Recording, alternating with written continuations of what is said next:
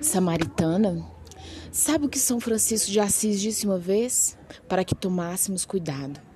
Porque talvez a nossa vida fosse o único evangelho ou a única Bíblia que alguém veria. Como anda a sua vida? Você é cristã, católica, protestante, espírita, ateia? Não sei. Mas preciso te pontuar uma coisa.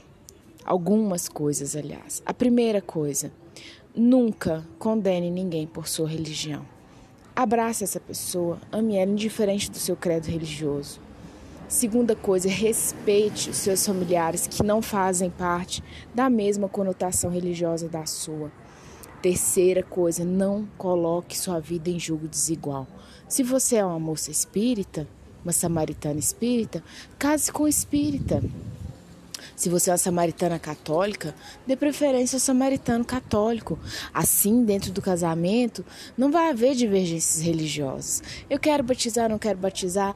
É, vai no centro comigo, não vai no centro. Vai no culto, não vai no culto. Isso mesmo, samaritana. Quero te contar uma história. Trabalhava numa grande empresa de telecomunicações aqui na minha cidade. E na minha equipe eu tinha um senhor, o Zé. O Zé era espírita, espírita praticante.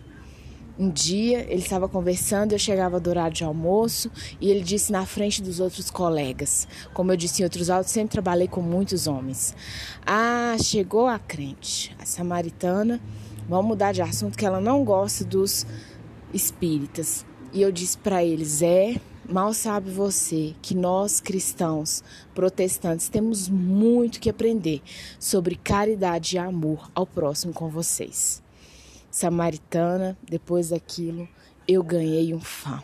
Uma pessoa quando eu passei por uma situação muito difícil, subiu os 10 andares da empresa, arrecadando dinheiro para mim e os meus filhos. E um dia eu vou contar para vocês essa situação. Este homem me adotou como sua filha. e ele me amou. E o dia que eu saí foi uma das pessoas que lacrimejaram os olhos. Ame as pessoas pelo que elas são, samaritana. Não tente mudar ninguém, inclusive o pai dos seus filhos, seu ex-marido, sua sogra, seu sogro, sua cunhada, seu cunhado. Não, não, deixa essas coisas para lá. Respeite as pessoas como elas são. Veja o que elas têm de melhor para te ofertar, mesmo dentro daquela religião dela. E no mais, faça você o seu papel como cristã.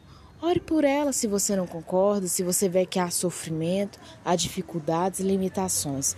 E que você saiba sempre trazer o melhor das pessoas. Um forte abraço e um dia abençoado.